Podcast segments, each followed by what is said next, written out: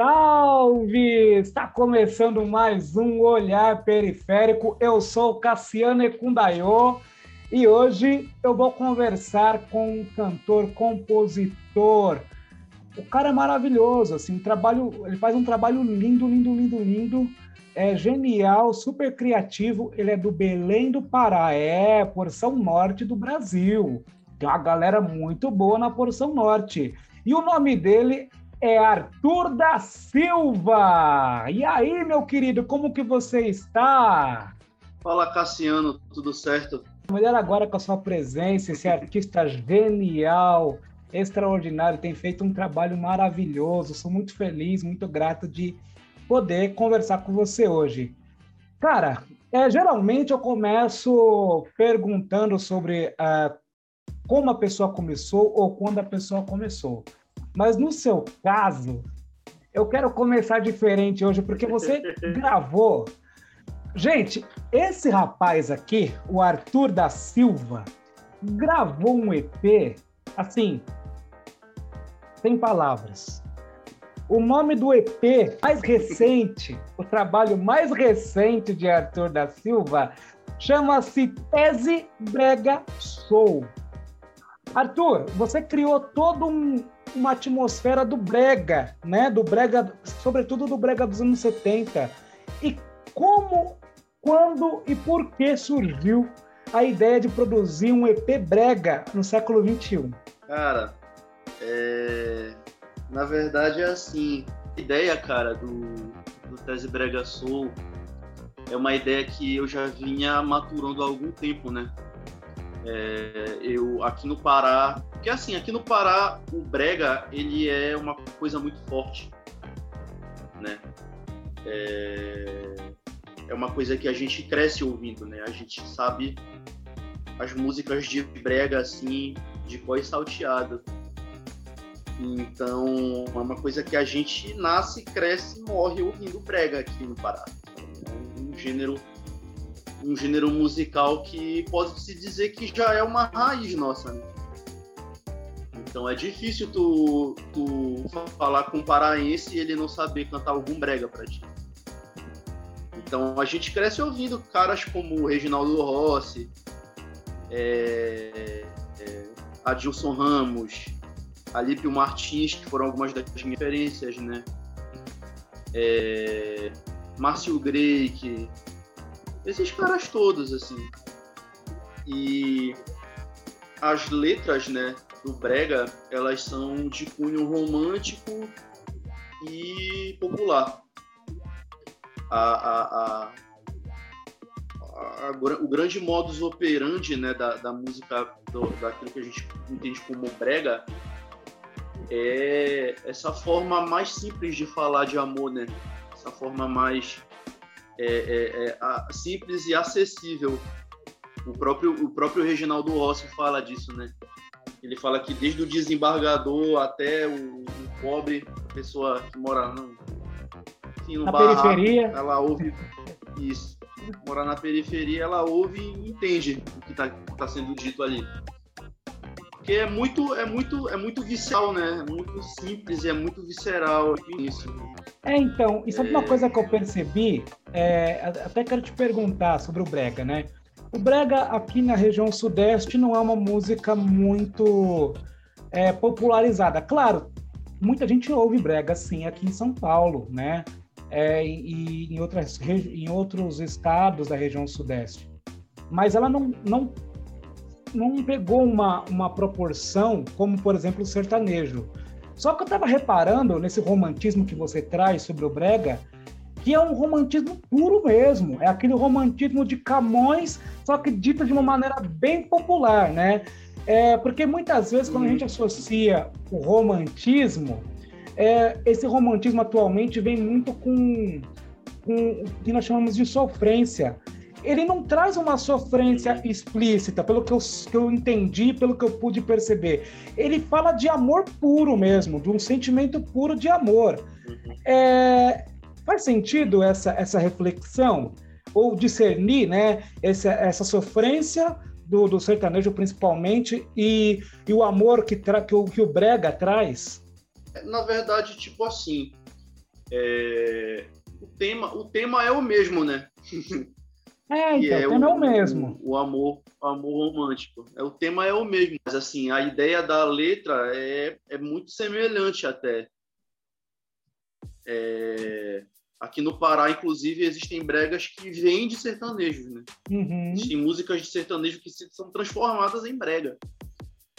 Porque é exatamente por causa dessa, dessa proximidade, né? É, é, existe uma linha tênue, né? Entre, aí... entre, a sofrência e o amor, né? Isso, exatamente. Mas, assim, eu digo mais numa questão de sonoridade mesmo. É isso que diferencia, né? Hum. É, a sonoridade, a, a música, é, como eu posso dizer, existe uma temática ali que é, que é separada pelo som. Tipo, ela é dita do arrocha, do, do sertanejo, é, em um idioma sonoro e no brega ela é como se fosse um outro idioma sonoro, entre aspas, né? Uhum. Porque em, em, em, determinado momento existe uma convergência. Mas em termos de sonor, em termos de tema e de abordagem, a semelhança é muito grande, cara, muito grande. Inclusive, tem uma curiosidade nisso. É... O Zezé de Camargo, ele gravou um brega. Sério? Antes dele... Sério. Antes dele ser... Antes dele ser o Zezé de Camargo, né? Famoso uhum. Zezé de Camargo. Ele gravou um brega muito legal, cara. Um brega que a gente ouve muito aqui no Pará, por sinal. Interessante. Então, esse brega que ele gravou foi antes dele ser famosão, antes dele ser o, o Zezé de Camargo. Que legal, cara. Olha só, a gente não sabe quase nada, né, sobre o brega chama... mesmo. Inclusive, esse brega se chama Minha Presa. Minha Presa. É, ó, galera, então, ó, procura aí, ó, Minha Presa, Zezé de Camargo. Eu nunca ouvi, vou procurar depois. Deixa eu te perguntar, Jerry Adriane, é brega também? Cara, pode-se dizer que sim. É, cara, é porque assim, a termologia do brega ela advém de casas de prostíbulo, né? É, o famoso é, cabaré, então, né? Isso. Então, essa, esse tipo de música, antigamente, ele era marginalizado, exatamente hum. porque era tido como música de puteiro. Né? Então, não era aceito como uma coisa, uma coisa nobre para ser ouvida, né? Então, muitos dos artistas é, que tinham esse tipo de esse tipo de, de, ver, de vertente musical, eles não gostavam não gostavam de ser denominados como brega porque isso pegava mal para eles, né? Na época é, da é rádio, palavra... eles queriam gravar, eles queriam essa. Tanto é que a palavra brega, ela, ela, ela foi associada de maneira pejorativa como algo feio, né? Algo, algo que não se deve usar, cafona, né? É cringe, como a galera tá falando agora, molecada... Essa nova geração tá usando o termo cringe para isso, né? Cringe. É cringe. é, era exatamente isso. Brega era o cringe dos anos 60. Então, tipo, que acontece aí é que era uma música marginalizada, né? Era um tipo de, de, de som, de, de, de vertente marginalizada. Por exemplo, o Valdir Soriano, ele ficava puto quando disseram que a música dele era brega. Não chamava ele de artista de brega. E aí, dentro disso, né, dentro desse, dessa coisa da marginalidade, os artistas eles acabaram não fazendo tanto sucesso assim, né, no mainstream da época, uhum. no, no, no, na, nas, nas, principais rádios, né, nas principais gravadoras. Então eles eram jogados de segundo plano. Aí veio o nosso, o nosso querido e amado Reginaldo Rossi, né? O que acontece? É, os, os, os grandes polos do Brega eles são na região nordeste, né, que é de onde o Reginaldo Rossi é. Ele é de Recife, né? E na região norte, que é por onde o brega foi mais difundido, assim.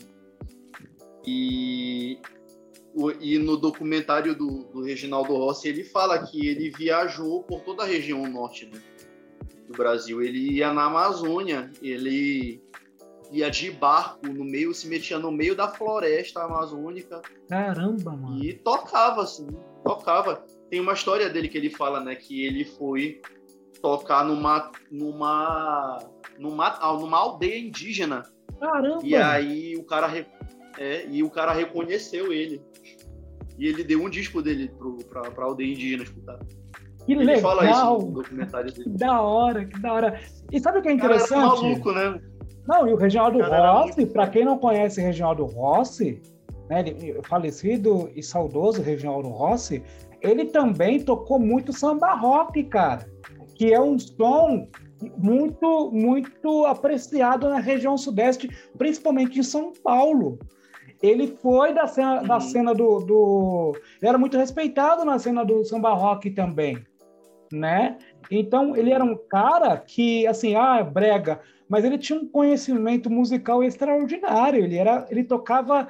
É, tem um outro estilo musical que ele conseguia tocar também, se eu não me engano, era o que o pessoal chama de floreado, né? Valsa, o cara, o cara uhum. falava francês fluente, ele era fantástico, cara. Uhum. Essas pessoas precisam ser, ser reconhecidas enquanto artistas também, né? Exato, não pode, não, a gente não pode deixar é. as pessoas caírem no esquecimento. E aí você pegou esse, é, esse estilo do, do, do, Brega Soul, né? É, do Tese Brega Soul. E você, então, pelo que eu percebi, você teve que dar uma estudada, né? Você teve que buscar referência, como Reginaldo Rossi. E uhum. A sonoridade também lembra muito, tipo, uh, a pegadinha do Odair José, sabe? Aquela guitarrinha bem... Uhum bem bacaninha, tal, tranquilinha. Cara, é. essas referências foi muito difícil é, incorporar, porque você realmente incorpora, né, cara, o uhum. estilo. Sim. É... é... É, porque, tipo assim, o... existem, existem, na verdade, existem convergências, né? Porque o Brega, é, nos anos 70, que foi onde, onde ele começou, propriamente dito, ele vem como uma, uma meio que uma ressaca da Jovem Guarda, né? De certa hum. forma. E aí, junto com a cena do soul brasileiro, é, isso acaba se misturando é, de, de, alguma forma, né? E, e, acabaram e o brega ele acabou incorporando elementos. Mais, e existe mais uma coisa, mais um fato muito interessante aí nesse trabalho do, do Reginaldo Rossi, que é o Chega de Promessas, que quem produziu esse disco foi o Tony Bizarro. Nossa, é um Tony Bizarro. Fantástico. Uhum. Sou, sou brabo, assim. Sou da pesada mesmo. É, ele, ele é bem da pesada mesmo. Tá vendo? É isso que eu tô falando. O, o Reginaldo Rossi, ele conseguia passear por, toda esse, por todo esse universo, né? E, na, naquela época, pelo, pelo que eu percebo, rapidinho, pelo que eu percebo, naquela época também, se a gente for parar para pensar e analisar as músicas, né? É, você tinha ali também o Roberto Carlos pedindo para Tim Maia gravar, é, é, escrever música para ele. Uhum. o Odair José uhum. tem uma música chamada, se não me engano, Nunca Mais, que é uma música bem religiosa. E também tem uma pegada, Muito uma boa, pegada soul nervosa. Esse disco, né, do Nunca Mais, dessa música do, do Odair José, é o filho de José e Maria, né? Isso, esse disco isso, é o isso. disco que o Odair José é, é o disco que o Odaí José assume essa, essa influência do soul. Tanto que essa música tem um arranjo de soul. Não, um soul brabo. Brabo, brabo, brabo. Eu pergunto, dá pra dizer que é, que é um brega no, no, no, no pior sentido da palavra? Óbvio que não. Não dá para você dizer que o brega é uma música brega é, no mau sentido da palavra, né? Na uhum. verdade, você pode falar, o brega é um estilo musical pop, Entendeu? Uhum. Porque, de fato, os caras, os, caras, os caras conseguiram sintetizar tudo que o Brasil tinha de bom, musicalmente falando, naquele período, né? Uhum. E é aí que também vem um pouco do sentido do EP, né, do Tese Brega Soul, do sentido político dele, né? Que é de pegar essa música, essa música feita por gente negra, por gente marginalizada, a gente foi marginalizada, e misturar com a outra música que foi marginalizada, né? Que foi feita por gente negra também, periférica, que é a Soul Music. Então, essa mistura né, de, de, de gêneros, ela, ela é muito boa, cara, e ela faz muito sentido. Aqui no Brasil, ela faz muito sentido, porque isso de fato aconteceu. Essa convergência sonora lá de fato aconteceu nos anos 70. Então, meu objetivo era dar esse, é, esse recorte específico do brega, esse brega feito, esse brega setentista, esse brega esse brega com, com baixo, sabe? Esse brega swingadão, assim. Esse brega mais negro, assim. Brega mais percussivo, sabe? Nossa, muito bom, cara, muito bom. Cara, eu quero que você toque, então, uma canção do Tese, do Tese Brega Soul, que é, assim, eu gostei de várias, mas movimentos. É muito interessante, assim, eu não vivi o período, né, dos anos 70, eu nem tinha nascido, eu nasci no início dos anos 80, mas você fica imaginando, quando você ouve a música, você fica imaginando um cara num, nesses bailes que tinha daquela época, sei lá, querendo dançar com uma menina, querendo conhecer a moça, enfim, aquela coisa bem, bem é, é, chega a ser quase infantil, né? Aquele amor platônico, é. né? E eu gostei muito, viajei pra caramba na ideia. Então, por favor, cara, toca pra mim aí, para nós, né? Movimentos, por favor. Vamos lá, vamos lá.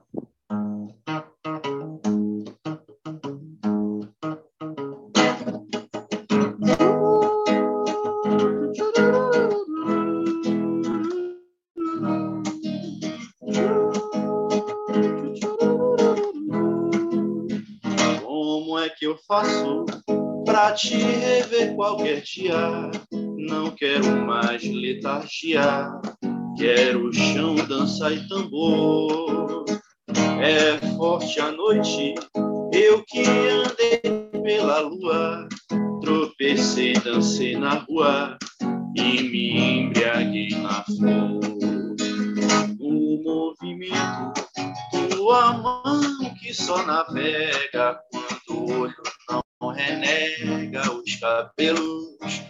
paladar e os pés no piso, velho chão de belepó que correm um forte choque e se cruzam quando eu vejo a tua cara toda suja. Me perco nos teus olhos profundos, procurando o que eu não quero encontrar. Guardar no meu bloco de notas. Eu vou te guardar no meu bloco de notas.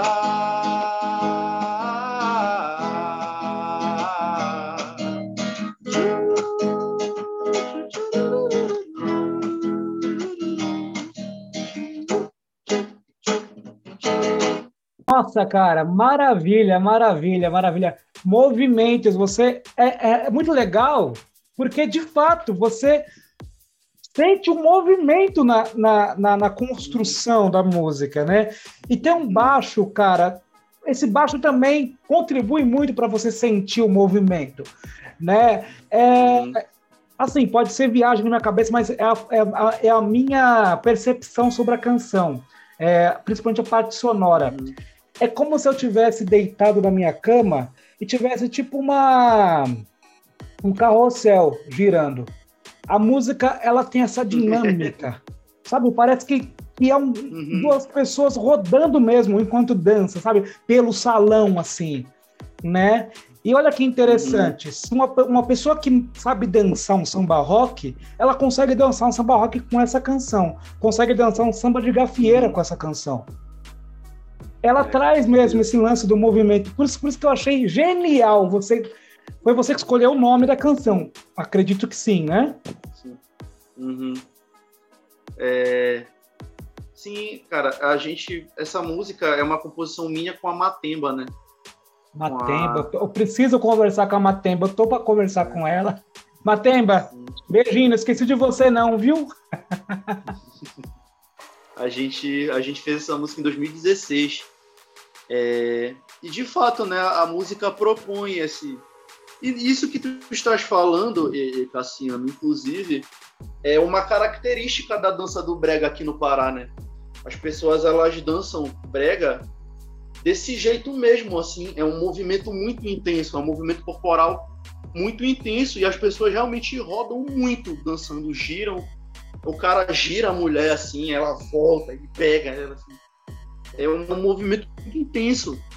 Então, essa música, ela, ela de fato propõe essa interpretação, né?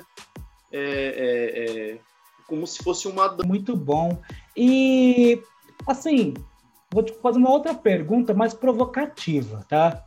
É, você decidiu gravar é, um EP de brega, né? Em um período em que as pessoas estão muito mais ligadas na, nas músicas cheias de sintetizadores, né? Uma coisa mais ligada, mais próxima do eletrônico. E você, de fato, foi, foi na contramão disso.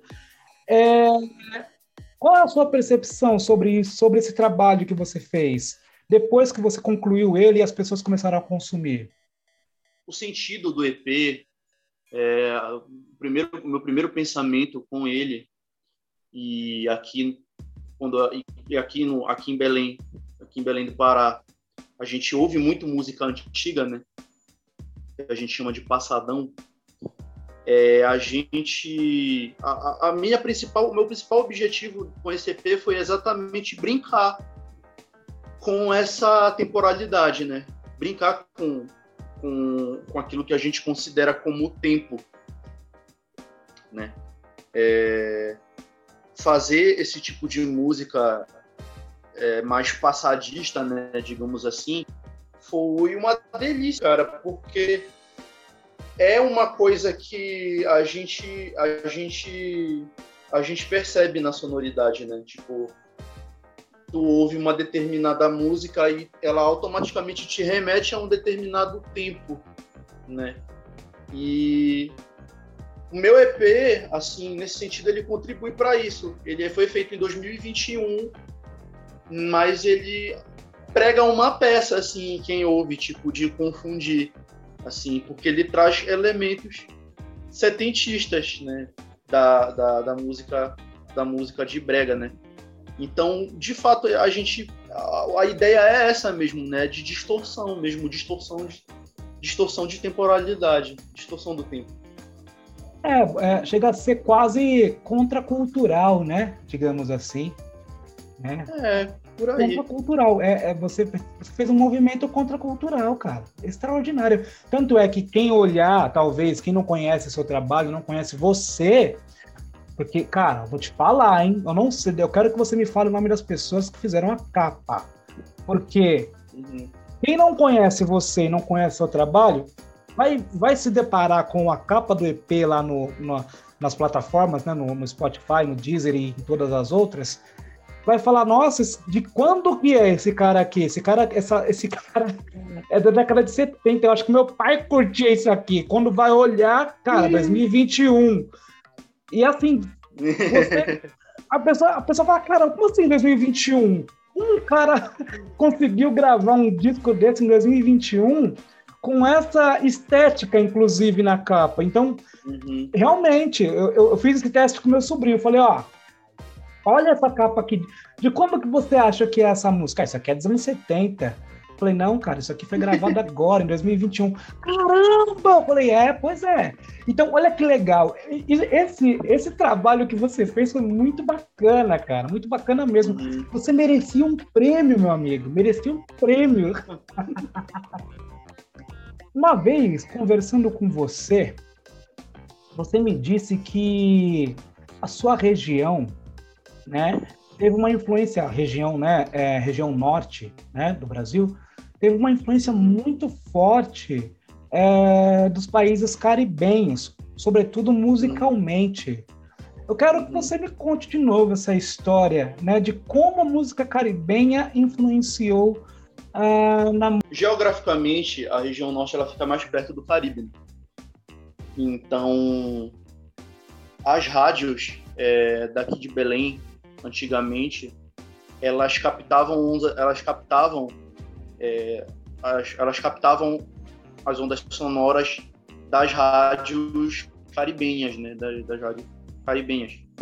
Então isso fez com que involuntariamente o consumo das, dessas músicas, né, fosse trazido para a região, né, para a região norte.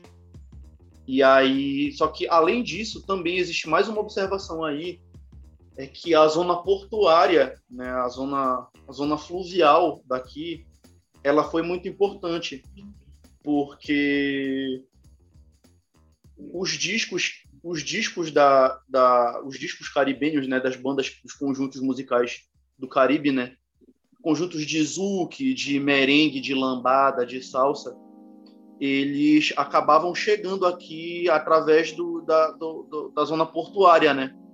Enfim, de navios, exatamente por conta dessa condição geográfica. Né? Inclusive, o nosso brega, né, o brega paraense, ele tem uma grande influência da guitarrada, que é um gênero paraense. É, é um brega com um swing de guitarra que é influenciado pela guitarrada. Então, a música nortista, a música amazônica, ela é influenciada enormemente pela música caribenha. Inclusive, é, nos bailes, nos nossos bailes, né, nos bailes é, é de brega, né, os DJs de brega, tem, antigamente costumava-se ter mais, mas hoje em dia ainda tem é, uma sessão, eles separam de fato uma sessão é, de uma de uma uma hora e meia em que eles tocam só lambada, lambada que legal, cara, lambada. Festas apropriadas para isso. Que legal, lambada, lambada. É um estilo musical também que a galera meio que deixou cair no esquecimento. E, de fato, a lambada, ela tá bem próxima mesmo do, dos estilos caribenhos, né? Até a forma de dançar. Uhum. E nas outras regiões do, do Brasil, Olha, eu vou ser bem sincero, pelo menos aqui no Sudeste, uh, acho que a última vez que eu ouvi falar de lambada foi nos anos 80, assim, sabe? É, e de fato, é uma, uma herança maravilhosa que nós temos também. E fez muito sucesso nos anos 80. E vários países do mundo, principalmente a França, era muito fã. É, a lambada fez muito sucesso na França. Agora eu te, quero te perguntar: você falou de lambada, falou de zouk, você falou de, do brega especificamente. E você acha que essas, esses estilos musicais, eles foram incorporados em outros estilos musicais ou eles foram extintos? Só uma observação nisso. É, esse que tu falaste da França, é, com relação à França, né? A França gostar muito desses gêneros é porque alguns desses países que, que fazem Zouk foram países colonizados pela França, né? Ah, é verdade. Então, sim, alguns, alguns desses países caribenhos foram colonizados pela França. Então existem muitos muitos zouks, principalmente zouks que foram é, que são cantados em língua francesa, né? Então é por causa disso que existe essa, essa, essa conexão. Que bacana, nossa, cara, olha que, que interessante. Ó, tá vendo? Olhar periférico também é cultura, vai, ó. Aqui, aqui você aprende um monte de coisa, não é. Aqui não é, não é bolinho, não, meu. Aqui é, é, é olhar periférico. Aqui você vai aprender um montão de coisa. Cara, muito bom, muito bom. Mas assim, é, como eu tava dizendo, essa canção, essas canções, né? É, principalmente a lambada, é, você acha que elas se perderam né, com o tempo ou elas foram incorporadas em outros estilos musicais? Sim, elas foram incorporadas, sim, elas não se perderam. Inclusive, hoje, hoje em dia, é, muito dessa influência ainda existe na nossa música, na música paraense, né? E artistas do Nordeste, eles, eles fazem muito isso, principalmente. Eles propõem essa mistura de fato. É, o, a Duda Beat, ela propõe muito bem, assim, essa mistura, né, de, de música de música nordestina misturada com, com as coisas que a gente faz aqui, como, por exemplo, Tecnobrega. Ela, ela é. tem muita influência, muita influência na música dela. A Pablo Vittar, ontem, ela lançou um disco estouradíssimo. Ela morou em Santa Isabel do Pará, então ela cresceu ouvindo tecno, ela cresceu ouvindo tecnobrega. Então ela fez versões de tecnobrega dos nossos tecnobregas. Então Nossa, essa influência é, de lambada, ela de enfim de zouk, de lambada, ela se ela não se perde, ela continua permeando esses gêneros e a gente mesmo que não percebendo de cara, mas existe. Essas influências elas existem com certeza. Sonoridade nessas sonoridades atuais. É, então na verdade é, não existe possibilidade de, de, uma, de um estilo musical ser extinto. O que pode acontecer é, de fato, ele ser incorporado a outro, né? Na verdade, ou então, digo, digo mais e digo melhor é, os estilos musicais que hoje não são muito popularizados, eles servem como é, passaporte para se criar outro, né? É, não existe o lance de ah, vamos, vai ser extinto esse estilo porque agora se criou outro. Não. Ele vai servir como escada, como passaporte para criar outros estilos em cima dele. Né? Assim, assim como foi o ska, né? que é um estilo musical é, que deu origem depois, mais à frente, ao, ao reggae, né? É a mesma coisa. Então, assim, não, não, não dá para você extinguir o estilo musical. É, o que você faz é incorporar esse estilo a outros estilos, né? Exatamente. E é isso. Inclusive, o, o, o Nação Zumbi faz, fez isso, né? Com, Muito bem, né? brilhantemente. Brilhantemente. É, foram foram mágicos fazendo isso, né? Com o maracatu, que é um gênero popular, né? É um gênero musical de raiz pernambucana, com o, com o rock, com, com o soul, com outras coisas, né? Eles fizeram um maracatu eletrônico.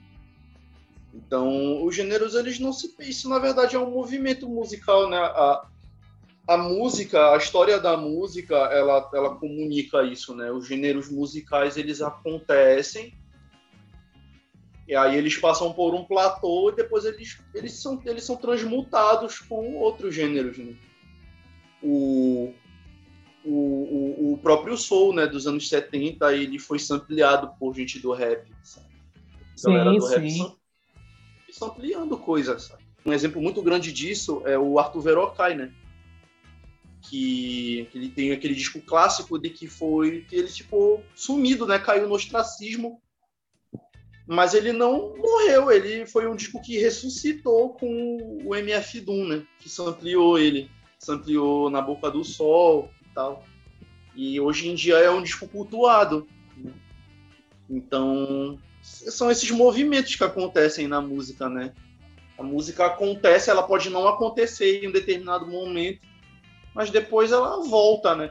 Ah, eu vou te falar, eu entrevistei uh, uma canadense aqui, o marido dela, a Janet e o Milson, que são da cena do rap, do hip hop, e ela, a esposa canadense, a Janet, falou uma coisa que eu achei muito legal. Ela falou assim: é muito difícil você ampliar a música brasileira, porque ela, ela vem com um monte de elementos, né? E, a, e ela fez uma crítica, falou assim: ó, os rappers e a galera que, que toca é, o trap, atual trap, deve aproveitar essa, essa variedade musical que o Brasil tem e ampliar o que tem aqui. Porque se ampliar o que está lá fora é, é, muito simples. Você tenta pegar o que aqui, porque aqui tem muita coisa. Aí ela falou da riqueza sonora da música brasileira, que eu achei fantástico. E ela citou é, grandes nomes da música brasileira, como Maria Alcina, por exemplo. Eu falei, uau, que legal, cara. Infelizmente, muita gente da, da minha idade é, e muita gente da minha idade nem sabe quem é Moriofina. Eu achei muito uhum. legal. E eu falei, nossa, ela tem razão. A é. música brasileira Isso. Dá para você é, fazer cara, muita coisa com ela. É, é, na minha opinião, a música brasileira é a melhor música que existe no mundo. Assim. Acho que não se faz no mundo uma música igual a nossa. Que o Brasil é, é esse grande polo, né? São esses vários Brasis que existem dentro do Brasil, né? é, os pequenos, pequenos Brasis que existem dentro do Brasil. Na região norte é um Brasil, a região Nordeste é um Brasil, a região Sul, região Sudeste é um Brasil, outro Brasil, né? Então, são esses Brasis que fazem a música brasileira ser tão cultuada no mundo inteiro, né? Então, eu acho que é uma coisa que carece de profundidade mesmo, né? Eu, inclusive, ouvi um, um, um cara, um, um beatmaker falar disso, né? Ele falou que ele foi até um pouco zoado, assim, pela cena do rap. Quando falou que, que a galera não que a galera deveria ampliar mais, deveria usar mais a, a, a música brasileira para ampliar. E de fato, isso deveria acontecer mesmo. Mas o que acontece, cara, é que aqui no Brasil existe uma lei de direitos autorais muito rígida, assim, que, que acaba não dando tanta liberdade assim para fazer coisas é, é, é, é com, com as músicas antigas, assim.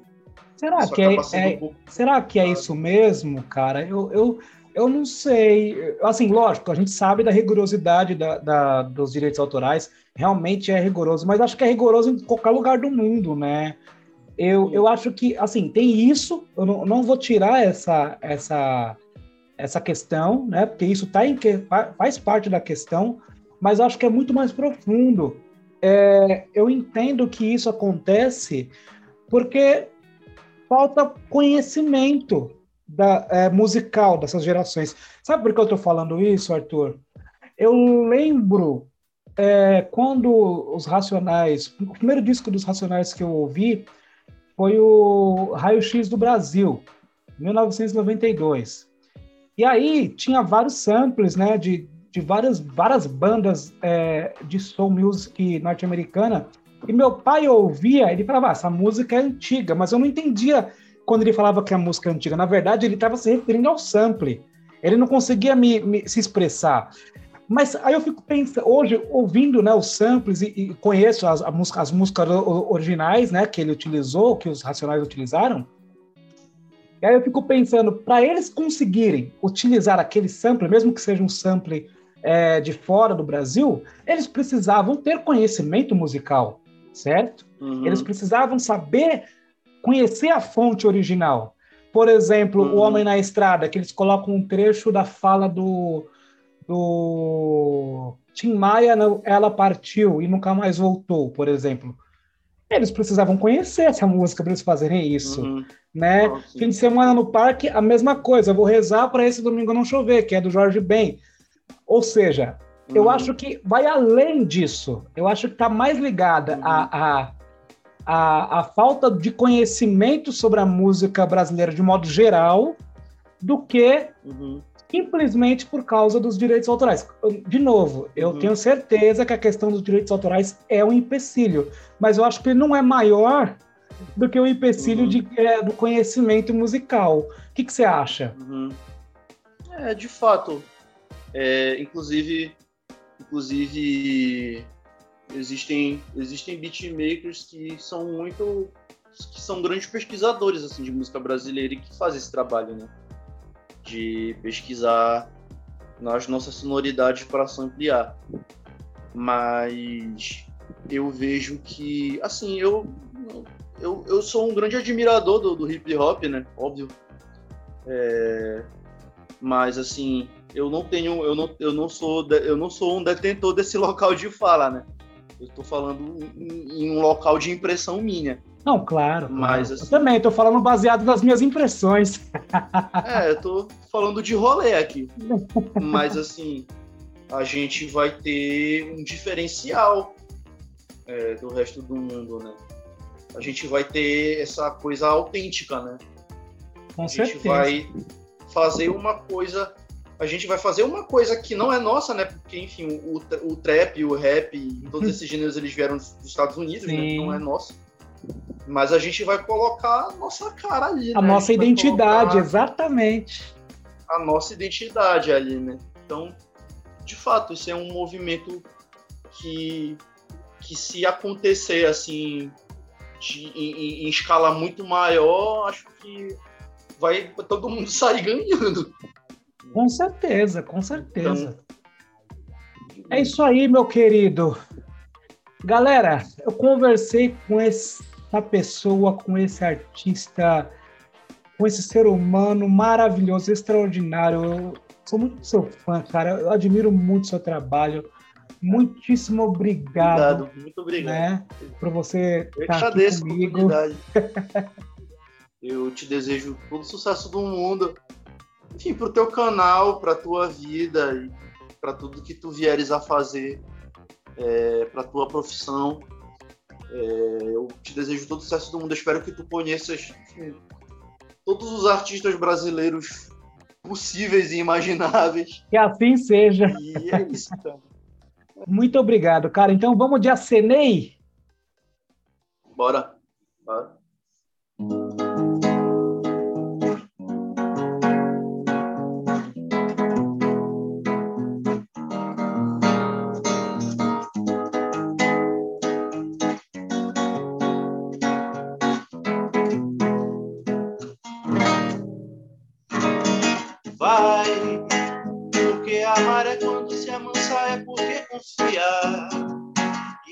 Guarda que nunca foi de mentir pra quem se criar. Nos banhos de hoje, chuva de todo santo dia. Santo dia. Vai e vê se não esquece do vento que bate aqui na beira. E nem da cerveja que rolava toda sexta-feira. Tampouco de tudo em que a gente botava muita fé. Muita fé cuida. Quem pode fazer nossas cabeças? E sei que não há nada que te desvaneça. Porque quem sabe para onde o barco vai não segue vendaval de marecia que sabe pra onde o barco vai. Não segue vida de maresia. Quem sabe pra onde o barco vai. Não segue vida de maresia.